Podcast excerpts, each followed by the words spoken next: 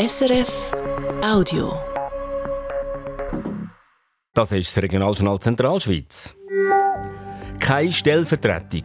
Wer im Zuger Kantonsparlament fehlt, zum Beispiel wegen Mutterschaft oder Krankheit, kann sich nicht von jemand anderem vertreten. Ab unter den Boden. Im Kanton Nidwalden wollen die Bürgerlichen den öffentlichen Verkehr fördern und nicht Hergiswil und Stanz unterirdisch fahren. Grosses Wissen und vielseitiges Arbeiten. Im Obwaldner Kulturleben fehlt eine wichtige Stimme.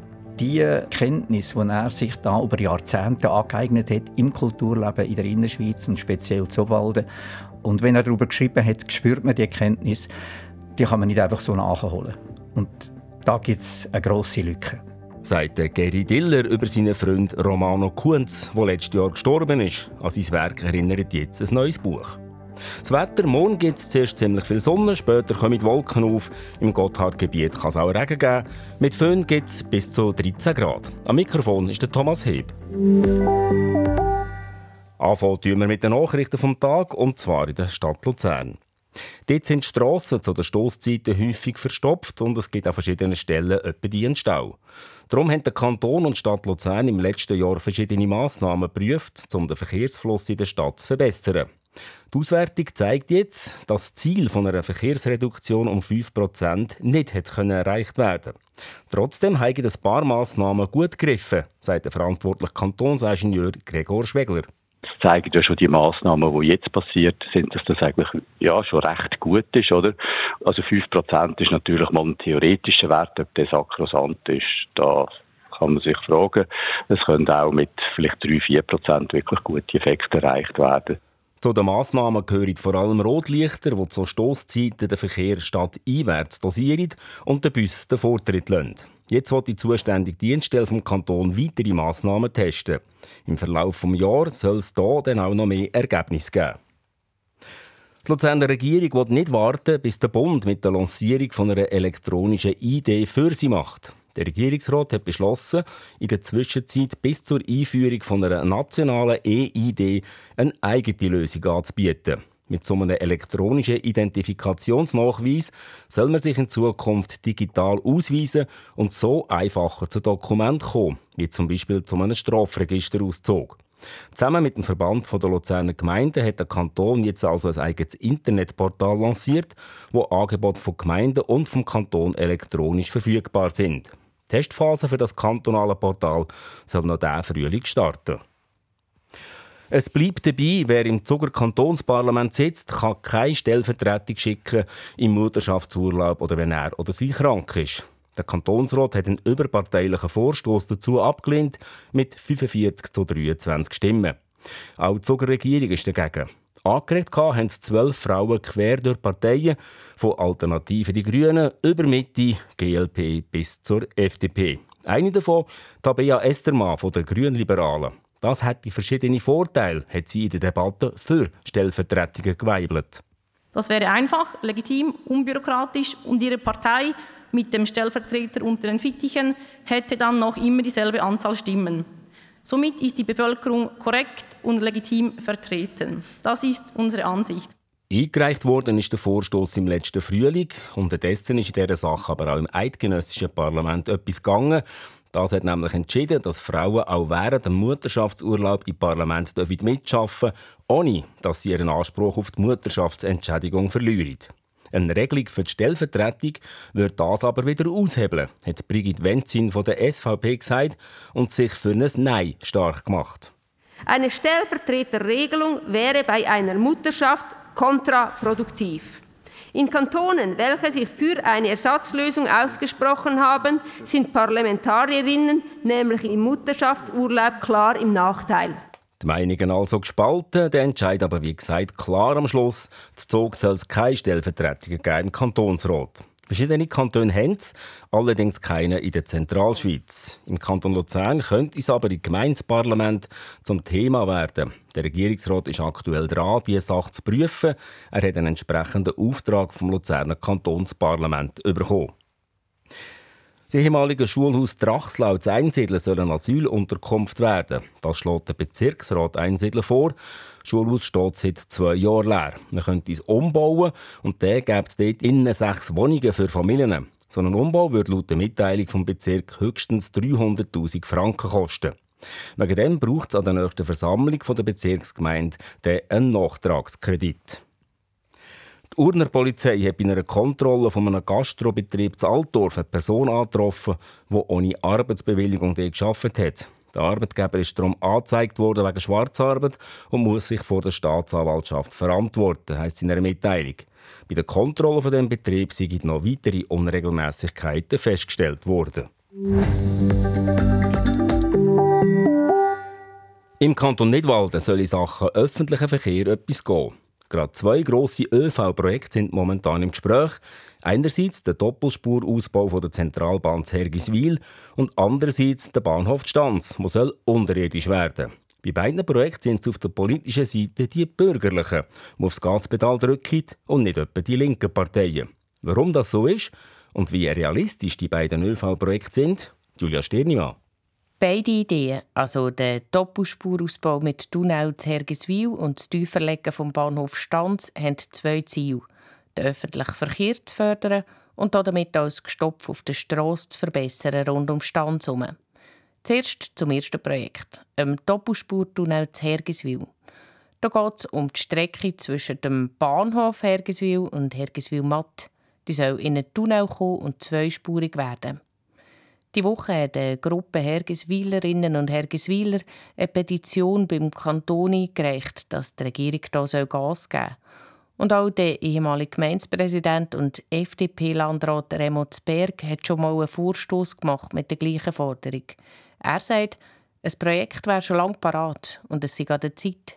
Man muss jetzt das nach zehn Jahren endlich einmal in den Kantonen der Zentralschweiz eingeben, zuhanden vom Bundesamt für Verkehr. Erst dann können auch unsere nationalen Politiker aktiv werden für eine solche Lösung, die absolut wichtig ist für den Kanton einerseits und andererseits auch für die Gemeinde Hergiswil, weil das wieder Möglichkeiten gibt, den Langsamverkehr auf dem alten Bahntrasse zu realisieren. Weil das oberirdische Trasse, das jetzt hier ist, ja frei werden. Das ist also das erste Projekt, das momentan im Gespräch ist. Das Zweite, es gibt seit einem Zeitchen eine Interessensgruppe, die die Tieferlegung der Zentralbahn Stanz vorantreiben will. Co-Präsident dieser IG ist der Mitte-Landrat Andreas Gander. Er sagt, also das Problem ist langfristig sicher, dass wir einfach zu wenig Platz haben im, im Dorfzentrum von Stanz. Wir haben dort einen Mobilitätshub, der eigentlich in Stanz sollte sein und rund um den Bahnhof herum kommt auch dazu, dass wir auch Postautoanbindungen verbessern müssen. Die sind im Moment eher äh, spärlich. Wir haben schmale Straßen. Es ist schwierig, dass man äh, Postauto priorisieren kann. Kurz gesagt, wenn es mehr und bessere ÖV-Verbindungen geben für die Nidwaldnerinnen und Nidwaldner, dann müsste die Zentralbahn unter den Boden. Dann gäbe es Platz für alles andere. Bei beiden Projekten ist eine Schlüsselfigur Nidwaldner Baudirektorin Therese Rotzer. Ihre Haltung zum ersten Projekt, dem Doppelspurtunnel zu Hergiswil, ist klar. Das ist ganz im Sinn der Regierung. Das Projekt soll in nächsten Ausbauschritt also für die Jahre 2026 bis 2030 hineinkommen. Ausbauschritte vom Bund werden immer nur dann äh, in die Programme aufgenommen, wenn sie auch können begründet werden mit dem Fahrplan, wenn sie können begründet werden, dass das unbedingt nötig ist, dass man ein Angebotskonzept kann umsetzen und kann fahren. Und wir werden müssen aufzeigen, dass das Nadelöhr in Hergiswil muss beseitigt werden, dass man die kommenden Angebotskonzepte tatsächlich auch stabil kann fahren. Sie ziehen auf jeden Fall am gleichen Strick wie Hergiswil und wollen den Doppelspurausbau vorantreiben. Bisschen anders stöhnt es bei der Baudirektorin, wenn es um das zweite Projekt geht, also der Bahnhof Stanz. Das ist ein Thema, das seit Jahren immer wieder aufkommt. Die Idee ist darum zwar auch im Gesamtverkehrskonzept für den Kanton Nidwalden. Gerade heute und morgen werde aber kaum etwas daraus. Der Kanton ist hier ein bisschen weit als Bittsteller auf den Bund angewiesen. Allerdings muss aber auch sagen, so Projekte brauchen immer sehr lange Vorlaufzeiten. Darum sind wir dran, dort jetzt einen Workshop zu organisieren, wo wir mit den Politikern und auch mit der Gemeinde Stanz erste Ideen entwickeln wollen. Komplett utopisch ist er also aus ihrer Sicht nicht, der unterirdische Bahnhof für Stanz. Das also die beiden grossen Projekte, die momentan in Nidwalden im Gespräch sind. Bei beidem geht es um das Fördern des öffentlichen Verkehrs. Bei beiden kommt das Engagement, das es vorantreibt, politisch von der bürgerlichen Seite. Warum? Der Alexander Hauser ist Präsident der Grünen vom Kanton Nidwalden. Er begrüßt es, dass andere Parteien jetzt hier helfen mitziehen. Ich denke, gerade äh, linke und grüne Kräfte sind bekannt, dass man den ÖV oder ähm, ich sage jetzt auch den individuellen Langsamverkehr will stärken Es ist vielleicht sogar gut, dass da mal auch andere Kräfte an dem Karren ziehen und miteinander gute Lösungen bringen können. Umgefragt bei den linken Parteien heisst es aber auch, hm, der Einsatz der Bürgerlichen sei schon schön, aber böse Zungen könnten behaupten, die Bürgerlichen wegen den ÖV einfach unterirdisch, dass es freie Fahrt für die Auto gäbe. Der Alexander Hauser sagt das nicht so. Für ihn ist klar, der Doppelspurtunnel zu Hergiswil braucht es absolut, auch als Voraussetzung, dass die Zentralbahn mehr fahren kann. Die Verlegung vom Bahnhof Stanz ist für ihn aber eher eine Vision.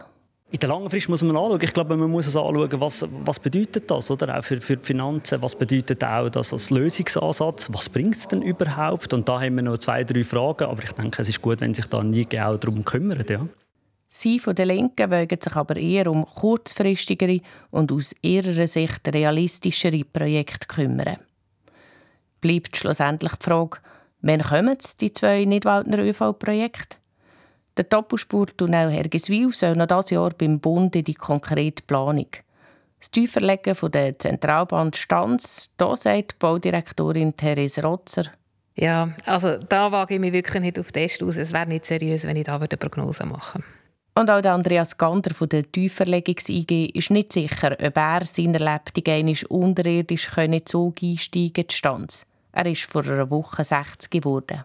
ÖV-Ausbau im Kanton Nidwalden. Julia Sternimann hat berichtet.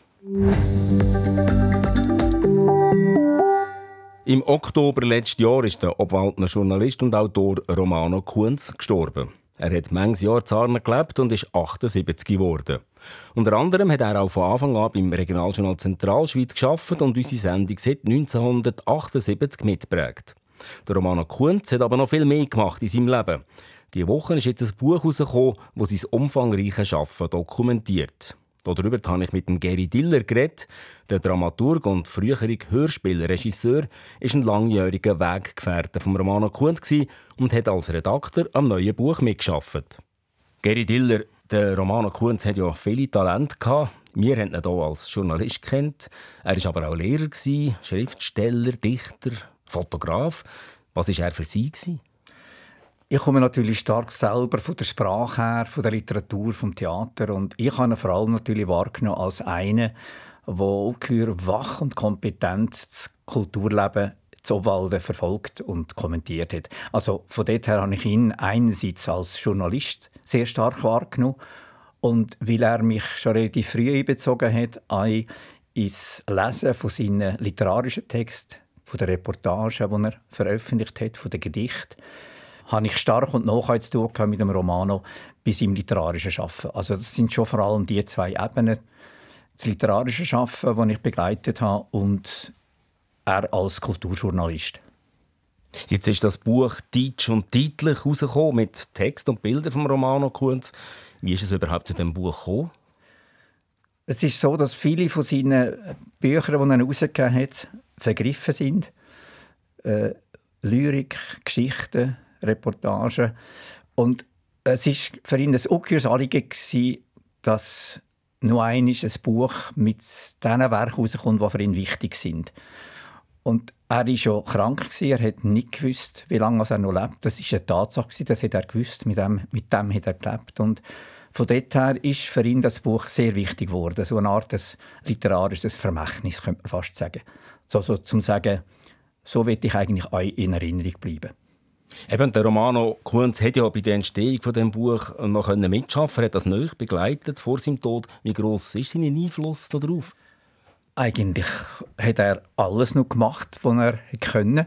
Nämlich er hat die ganze Auswahl von äh, Geschichten, von Gedicht, Mundartgedicht übrigens, von Sprüchen, von Fotografien. Also das, was im Buch innen ist, die Auswahl hat er noch selber getroffen vielleicht mit Ausnahme der Sprüche dort, sind wir noch nicht am Ende bei der Auswahl mit ihm. Dort hat Ruth, sie Frei und ich eigentlich die, die letzte Auswahl noch getroffen. Aber sonst kann man sagen, das Buch hat er bis zur Gestaltung, er hat auch gesehen, wie es daherkommt, das Buch.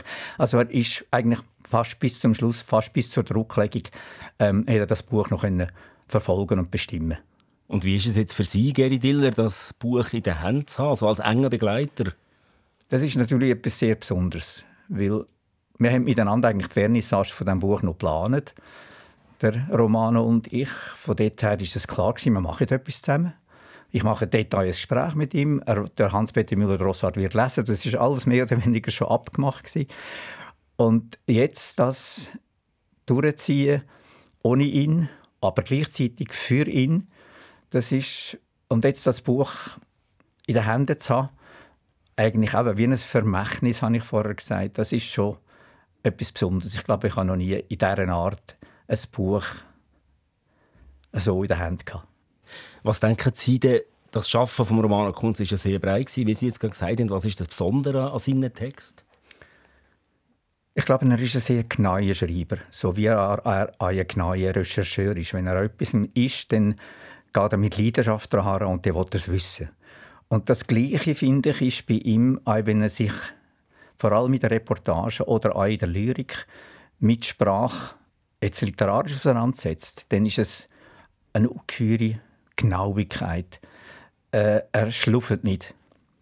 Er tut nicht irgendwo etwas, etwas vormachen, sondern es ist eine Sprache, die ich finde, sie ist ganz nah bei der Sache. Und mit Sache meine ich nicht nur, wenn er jetzt irgendeine Geschichte schildert oder eine, eine Erinnerung aufarbeitet, sondern die meine ich auch die Natur. Er war auch einer, der sich viel in der Natur bewegt hat. Der sich müssen viel in der Natur bewegen Das war für, für ihn sein Rückzugsort. Und das ist genau so ein lebendiger Ort. Und da geht er genauso genau damit um. Und die fährt Natur für ihn an vertönen und schmecken. Und da ist sehr sinnlich, wenn er darüber erzählt. Also die Genauigkeit in der, in der, im Detail, in der Sinnlichkeit, aber auch die Genauigkeit in der Recherche. Ähm, und einfach ein Stilbewusstsein. Der Mensch hat ein ungeheures Stilbewusstsein, der weiß, wie man gut schreibt. Und was hat er denn für eine Bedeutung gehabt, der Romano Kunz, für Kultur, für das kulturelle Geschehen im Kanton Obwalden und vielleicht auch darüber hinaus? Da muss ich sagen, da werden wir ihn sehr vermissen. Weil die Kenntnis, die er sich da über Jahrzehnte angeeignet hat im Kulturleben in der Innerschweiz und speziell Zobwalden, und damit meine ich alles, auch Volkstheater, damit meine ich auch Musik, Feldmusik, aber auch Ausstellungen, überhaupt das Kulturleben, da hat er eine Kenntnis. Und wenn er darüber geschrieben hat, spürt man die Erkenntnis, die kann man nicht einfach so nachholen. Und da gibt es eine grosse Lücke. Da bin ich überzeugt. Da kann er nicht ersetzt werden. Und was bleibt vom Romano Kunz und von seinem Schaffen? Es bleibt ein intensiver, leidenschaftlicher Mensch in der Erinnerung, weil ganz viele Leute haben mit ihm zu tun hatten. und es bleibt zum Glück ein Buch, das ihn an Erinnerung ruft als grossen Erzähler, als Lyriker, als Spruchdichter. Ich wollte sagen, es bleibt das Buch mit vielen Texten. Gibt es einen, der Ihnen, Gary Diller, besonders viel bedeutet, wo Sie jetzt auch gerade uns vorlesen Ja, es gibt natürlich... Meine Lieblingserzählung ist ähm, «Und auf dem Pilatus schläft der Bischof». Aber das ist eine lange Geschichte über seine Kindheit und Jugend und seine Beziehung zu Obwalden. Das ist für mich ein sehr wichtiger Text und sehr, ein stilistisch sehr schöner Text. Den können wir hier nicht vorlesen, das ist zu lang. Aber äh, vielleicht von seinem Mundartgedicht etwas könnte ich lesen, weil dort kommt auch sein, sein Leben mit der Natur und in der Natur, äh, die tönende, schmöckende Natur, wo irgendwo wie ein Partner ist von ihm, wo er auch aufgeht in dieser Natur, das kommt dort stark zum Ausdruck. Sehr gern. Was hören wir? Ja, zum Beispiel, wenn es anfängt, grünen. Der Vorrat an Tierenschnitz aufbraucht, die Bäume schon wieder in der Hoffnung. Blut, Fies, Scheich, Liebhaber von Poesie im zarten Maiergras. Kühe im Gold von Sielblumenmatten hören auf ihr Glied. Die ersten Mucken stechen gleich. Das Parfüm von wilden Fiendeli steigt fein in die Nase. Aus der Holderstude wächst, Strophe für Strophe, das Liebeslied von einer Amsel.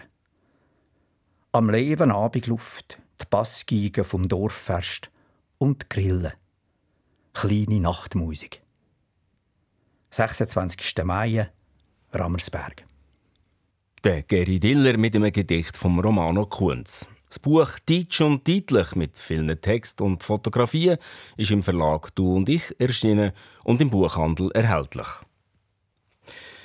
Schnelles Internet ist in der Stadt heute Standard. Immer mehr Haushalte haben einen Glasfaseranschluss. Auf dem Land sieht es ganz anders aus. Gerade in unserer Region, zum Beispiel zu Romos im Entlebuch, sagt der Gemeindepräsident Willi Pfulg. Also bei unserer Gemeinde ist das Internet allgemein sehr schlecht. Äh, dann ist kommt es noch dazu, dass es wetterabhängig ist. Wenn es schlecht ist, dann verliert es sowieso noch weniger. Und dann kommt es viel vor, bei vielen, dass es überhaupt gar nicht geht, dass man gar nicht ins Internet einkommt. Das gibt Tage. Beim Bund weiss man um das Problem. Er hat darum eine sogenannte Gigabit-Strategie ausgearbeitet, doch die ist noch nicht einmal in Kraft. Bis mit Bundesgeldern abgelegene Höfe und Häuser erschlossen werden, dauert es schon noch fünf Jahre oder mehr. So lange wird man im Westen vom Kanton Luzern nicht warten. Der Guido Roos von der Wirtschaftsförderung Luzern West sagt, Fünf oder zehn Jahre weiter warten längert für uns nicht. Wir wollen jetzt eine Lösung und wir sind überzogen. Man muss schnell das Internet anschauen, wie man vor Jahrzehnten entschieden hat, Stromversorgung, Strass, Strassenbau und Trinkwasser. Und da muss man richtig investieren. Und wenn wir nicht selber aktiv werden, auf uns wartet niemand. Das ist unsere Überzeugung. Darum haben ursprünglich 21 Gemeinden das Internetversorgungsprojekt Prioris gestartet. Das Motto: Glasfaser bis jedes Gebäude, auch außerhalb der Bauzone.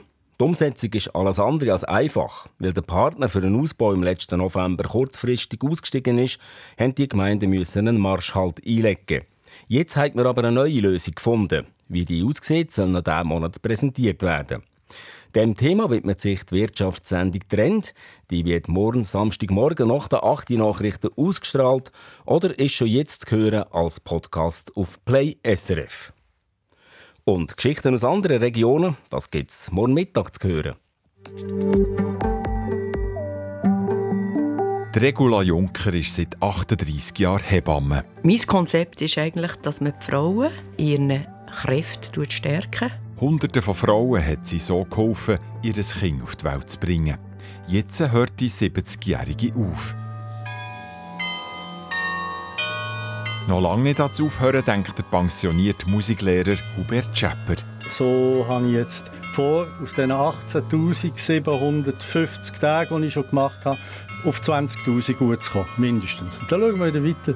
Seit 50 Jahren ist er der Garioneur, der Glockenspieler vom Aarauer Oberturm und spielt etwa 30 Mal im Jahr auf den Elfglocken. Die Hebamme und der Garioneur, die lernen sie kennen im Magazin von Regional Diagonal, morgen Mittag nach der 12 hier auf SRF 1.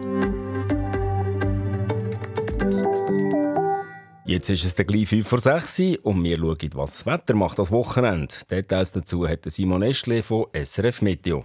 Morgen ist es zuerst einmal an vielen Orten recht sonnig. Das ein oder andere Nebelfeld wird es haben, die gehen dann aber weg. Im Laufe des Tages da kommen dann aus Westen vermehrt Wolken auf, decken dann die Sonne ab und es wird grau. Gerade zur Gotthardregion, da ist es von Anfang an grau, da schwappen nämlich von Süden her Wolken drüber und die bringen auch immer mal wieder ein bisschen Schnee. In den Alpentäler auch Bewegung drin, es kommt nämlich noch ein starker Föhn auf. Temperatur entsprechend hoch, es gibt 10 bis 13 Grad morgen. Der Sonntag dann ähnlich, auch zeitweise wieder sonnig, bis am Abend geht noch der starke Föhn, es wird dann auch ein Spürchen wärmer. Was hat bei uns zu reden und zu berichten gegeben heute? Julia Stirnimann fasst den Tag in Kurzform zusammen. Der Kanton und die Stadt Luzern haben Massnahmen getestet, um den Verkehr in der Stadt zu entlasten. Eine Auswertung hat jetzt ergeben, dass der Verkehrsfluss nur teilweise verbessert werden konnte. Das sagt der zuständige Kantonsingenieur Gregor Schwegler.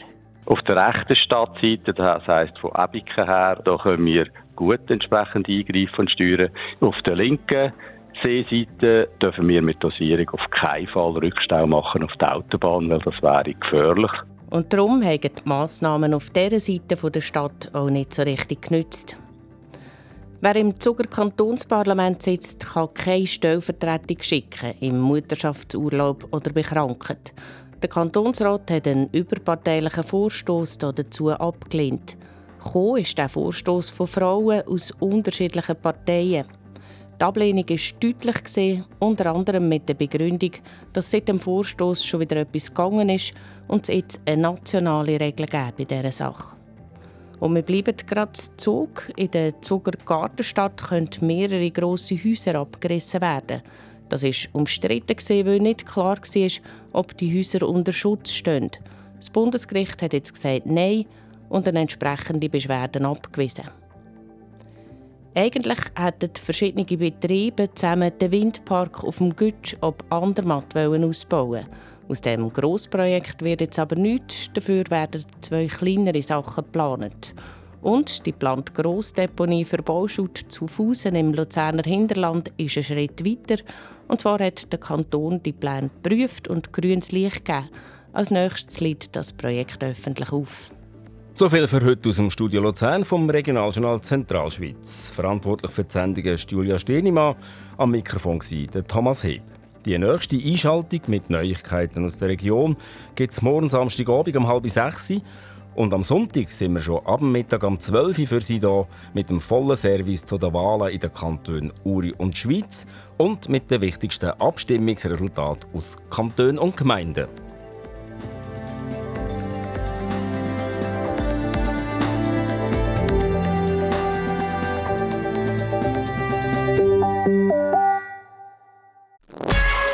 War ein Podcast von SRF.